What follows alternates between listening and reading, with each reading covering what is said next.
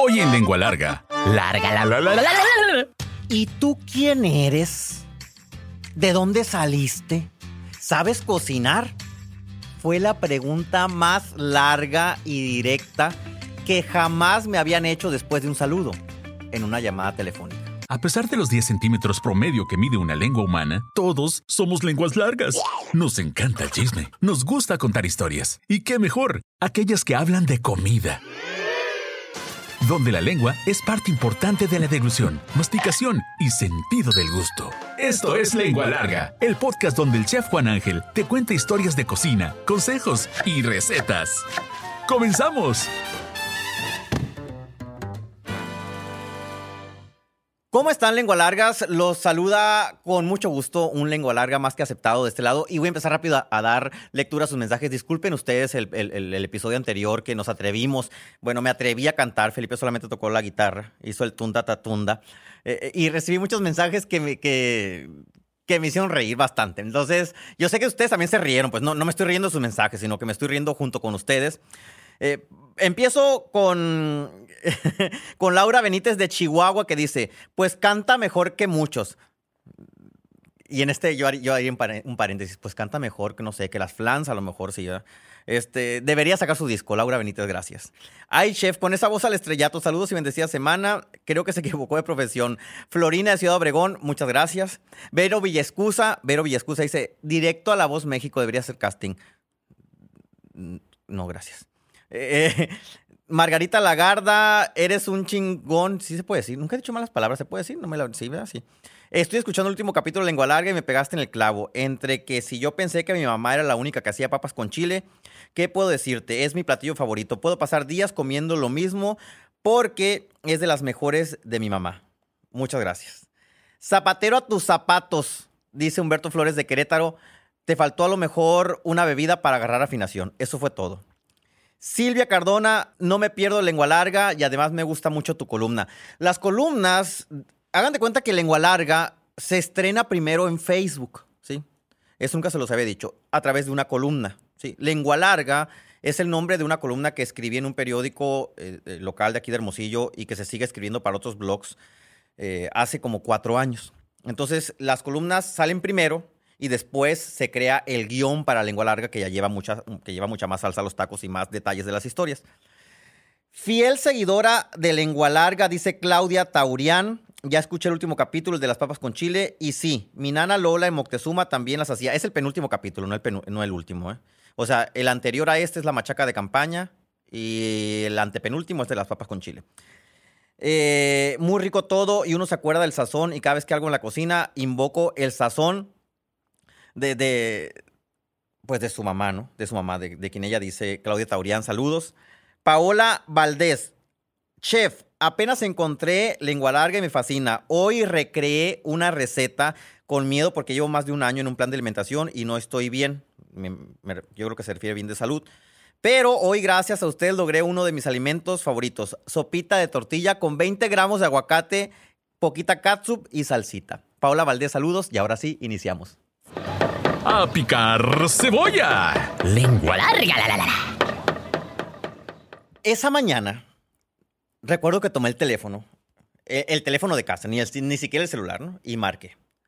Y ya, hola, buenas tardes, este, fíjese, y lo primero que me contestan fue, ¿y tú quién eres? ¿De dónde saliste? ¿Sabes cocinar? En ese momento, para mí fue la pregunta más larga que me han hecho. O sea, sentí que la pregunta no iba a terminar nunca y aparte sentí que no iba a tener la respuesta para darla. O sea, para, para darle a, a- esa pregunta. Es, eh, eh, dos meses antes de hacer esa llamada y de que me hicieran esa pregunta, yo acababa de entrar a estudiar gastronomía. Entré a estudiar gastronomía y ahí en la escuela de gastronomía, mi compañero de enseguida, ¿sí? Sacó este libro que en algún momento se las he enseñado en el podcast. Saqué este libro, él lo sacó y le dije, a ver, préstamelo. Y lo empecé a ojear y dije, órale, sí está bueno. Este libro está bueno. Tomé el teléfono del interior del libro, porque viene el teléfono de la autora. Y ese día que le marqué, porque fue ella quien me dijo, ¿y tú quién eres? ¿De dónde saliste? ¿Sabes cocinar? Yo me quedé mudo. Les hago el contexto de todo esto. Hace varios años, eh, todo este show que ven ustedes eh, respecto al podcast y, que, quizá también en la creación de contenidos en redes sociales empezó en medios tradicionales en un programa de televisión. Yo era el encargado de escribir eh, guiones para los programas de televisión, escribir proyectos de programa de televisión. Y así como hacía un programa de baile norteño, me aventaba otro programa de, cuestiones religiosas y ese día me pidieron uno de cocina.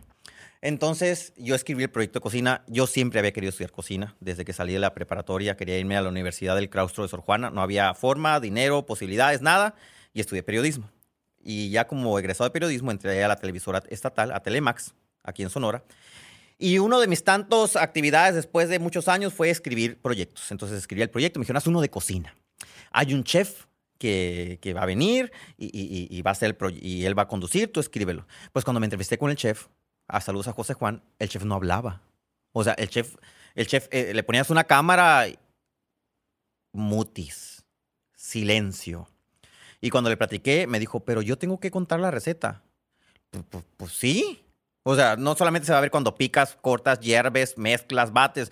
Tienes que explicar. No, pues que yo no sé hacer eso. Y en la mañana siguiente estaba hablando con el director, el chef, y le dijo al director del canal.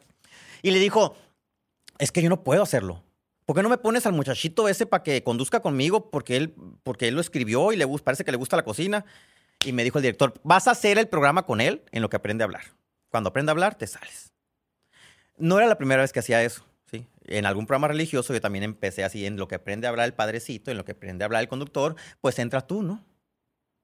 En aquella ocasión sí me sacaron del programa religioso, sí me sacaron y pusieron a uno que llegó luego que sí aprendí a hablar. No es que yo sepa hablar, pero hay un dicho que dice, en tierra de ciegos, el tuerto es el rey. Ahí aplicaba ese dicho, al, al 200%. Entonces entré a ese proyecto de cocina la temporada de Maracuyá, búsquenlo en YouTube, Maracuyá. Van a ver un Juan Ángel muy, joven y diferente al de hoy. Mm, este, y después de eso vino una sección de cocina en un programa, como que me vieron como que medio le movía la cocina y tenían que rellenar el espacio de un segmento de cocina en un programa y no me tenían que pagar más porque pues ya me encantaba, pues, ¿no? O sea, me encantaba hacer y deshacer con todo lo que, con todas las posibilidades que tenía la tele, Telemax. Entonces entré ese proyecto de cocina, ¿sí? Eh, que se llamó Vive Saludable, cuando empezaba la cocina saludable y las barras de ensalada con sus litros de aderezo en Hermosillo. Y entraba la onda, así que todo el mundo quería hacer, ¿cómo se llamaba ese que baile? Ah, ah, zumba. Todo el mundo quería hacer zumba, todo el mundo quería hacer spinning, todo el mundo quería hacer eso. Entonces pusimos un programa donde enseñamos a hacer zumba con una receta saludable. Y en ese momento llegó un nuevo director al canal y una nueva directora de producción y me dijo, ¿te vas a salir de ese programa? Y prepárate porque en dos meses inicias con el tuyo.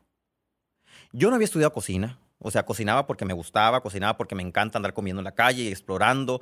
Eh, estudiaba libros de cocina, veía muchos programas de cocina y, y, me encantaba la historia de la gastronomía, pero no porque hubiera ido a una universidad de gastronomía. Entonces, entré al programa y el programa se llamó Fusión. El primer día del programa, yo regalé este libro. Antes de regalar este libro, hice la llamada a la autora. Y lo que me contestó fue eso. ¿Y tú quién eres? ¿De dónde saliste? ¿Sabes cocinar? Si de por sí era el relleno bueno, ahí ya era titular, pero de todos modos era así como, ¿quién es el más diestro aquí para cocinar? De la televisora que ya está trabajando, Juan Ángel, contraten. Sí, súbanlo, que él lo haga. Y, era como, o sea, si no había alcanzado mi sueño de estudiar gastronomía, pues bueno, dije, pues voy a cocinar en la tele. Y como me gusta la parte detrás de producción, pues me metí. Cuando empecé el primer programa de cocina, la receta que hice fue cazuela, ¿sí? Que fue, es el caldillo machaca, que le dicen en Sinaloa, o e, esa sopa de papa con chile verde, ajo machacado, cebolla, poquito de tomate y, y, machaca, que, que, va en un caldito así como medio turbio, que nosotros le llamamos cazuela, que se hace con carne deshidratada, fue el primer plato que hice. Y me acuerdo que los de producción me llevaron tortillas grandes, ¿no? Entonces, yo puse las tortillas grandes en, en, en, ahí en la mesa donde ya me iba a sentar a servir al final del programa, a, comer el platillo. Y en eso alguien, un camarógrafo, me grita, ¡Ah, qué rica sobaquera! Y yo repetí al aire, ¿sobaquera? Si aquella llamada donde había dicho, donde me habían dicho, ¿y tú quién eres? ¿De dónde saliste? ¿Sabes cocinar? Cuando se terminó el primer programa, que yo había, había sudado todo, ya estabas muy nervioso, porque había estado media hora hablando sin parar. Bueno, aquí ya lo hago con un poquito más de soltura, pero era la primera vez, hace 12 años de esto. Y suena el teléfono de la oficina. Y cuando llego me dicen, Juan Ángel, hay una señora que está muy insistente, que quiere hablar contigo y dice que no va a colgar el teléfono hasta que le contestes. Bueno, y agarro el teléfono y me dice, a ver muchachito, yo confié en ti y te di ese libro porque creí que sabías cocinar.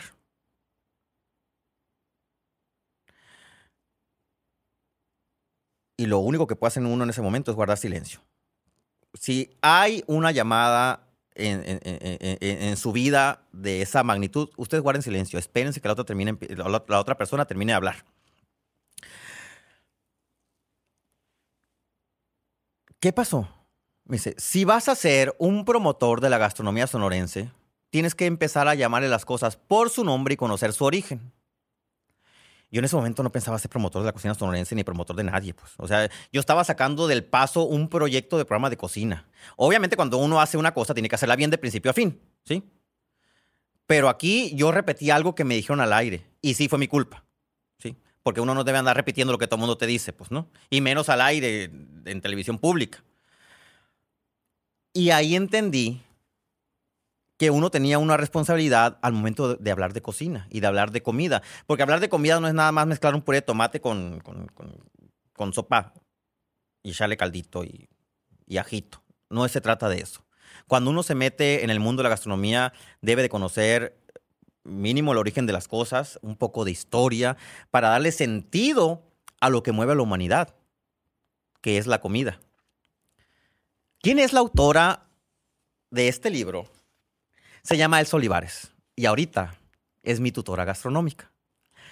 Después de, ese, de esos dos altercados, que, que yo los sentí, eh, o sea, los acepté y yo creo que eso fue lo que más me dolió, ¿sí? Acepté, uno, que cuando me dijo quién eres, dije, pues sí, dije, ¿quién soy? Dos, ¿sabes cocinar? Y yo, teguas, a lo mejor no sé cocinar. ¿De dónde saliste? Pues me sacaron de una oficina porque pues es el que cumple mejor los requisitos. Entonces dije, ¿qué estoy haciendo aquí? Y luego después la regué y volví a decir ese nombre que tengo prohibido y les tengo prohibidos a todos mis allegados decir. No, dije, la estoy regando. Y me dijo algo que lo tengo este, escrito y se los quiero decir. Todo iba muy bien hasta que dijiste ese improperio de la tortilla grande. Si quieres ser, si quieres ser sobresaliente, debes hablar con corrección. Ahorita se los dices, eso es un chamaco y dice, ay, con corrección, que sí, en el WhatsApp, si en el TikTok dijeron. Si el... No. Y desde entonces, cada vez que subo algo, y seguramente este podcast va a ser la primera en escucharlo, cada vez que creo un contenido, cada vez que, sube a, que subo algo, Elsa lo ve y me corrige. Y me corrige desde el punto de vista de una conocedora que investigó la cultura sonorense para hacer este libro. Y me corrige desde el punto de vista de una señora que, que también es parte de la comunidad de, de, de, de, los enamorados de la cocina, pues, ¿no? de lo que nos gusta la cocina.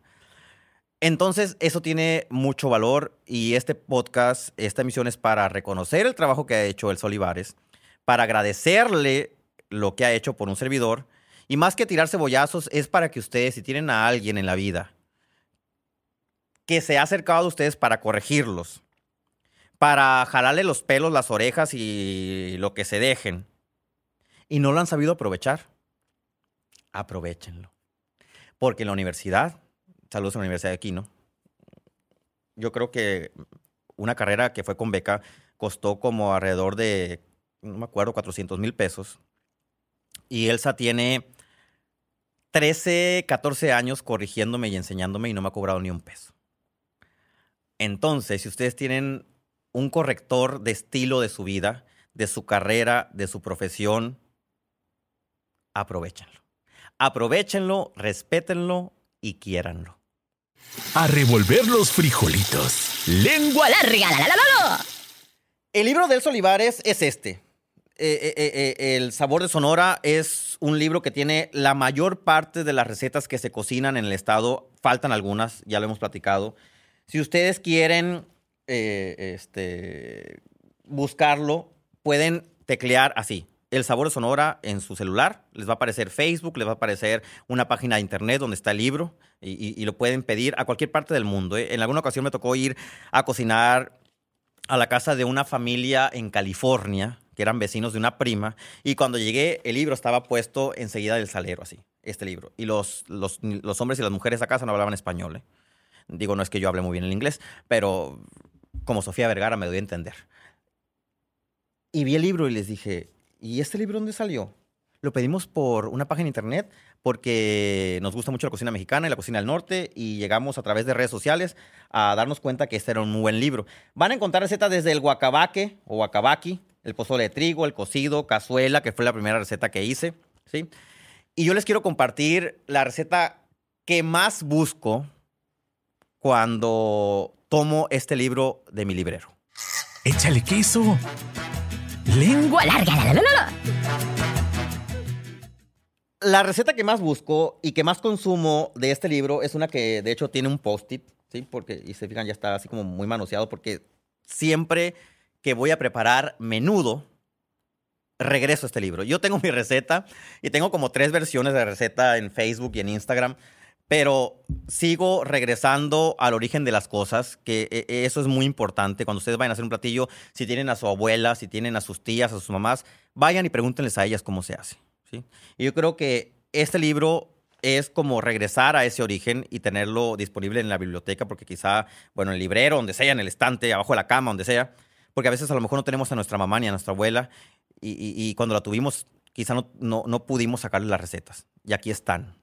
Les voy a la receta gratuita, ¿sí? porque pues el libro cuesta, porque de algo tiene que vivir la autora, pues no, ni modo que, lo ande regalando como les voy a dar una, una probadita de lo que tiene el libro de Elsa, por eso se llama El sabor de Sonora. De eso me acabo de enterar hace como dos semanas. Para el menudo vamos a ocupar menudo pancita. El menudo eh, en Sonora es como un pozole. O sea, el menudo sonorense se cataloga dentro de los pozoles porque tiene maíz nixtamalizado, reventado, que florece así como espumita y por eso se llama pozole. Bueno, 5 litros de agua, 2 kilos de menudo de res, o sea, la panza, cortado en cubitos, en trocitos, un kilogramo de pata de res, un kilo de nixtamal limpio y precocido, dos cabezas de ajo, una cebolla blanca grande, 10 cebollas verdes con rabo, dos mazos de cilantro, un chile verde, 10 limones, chiltepín para acompañar, virote y mantequilla, porque aquí nos comemos el menudo con virote tostado, untado con bastante mantequilla. Es más, si el virote está sumergido en un sartén con mantequilla derretida y ahí se fríe el panecito, es mejor. En una olla grande, ¿sí? Van a poner la pata a hervir con los 5 litros de agua. 5 litros de agua, un kilo de pata de res. La pata ya la venden cortada y no creo que van a agarrar la, la- así la pata desde el chamorro hasta abajo de la vaca, no. Ya viene en trocitos. La ponen a cocer por media hora, la dejan hirviendo así a borbotones.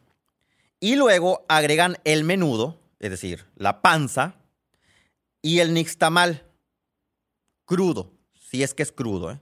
porque hay nixtamal precocido y nixtamal crudo. Si es crudo, lo agregan ahí. Junto con el ajo, el chile verde, la cebolla blanca y el mazo de cebolla verde. Con todo y rabo. Bulbo y rabo.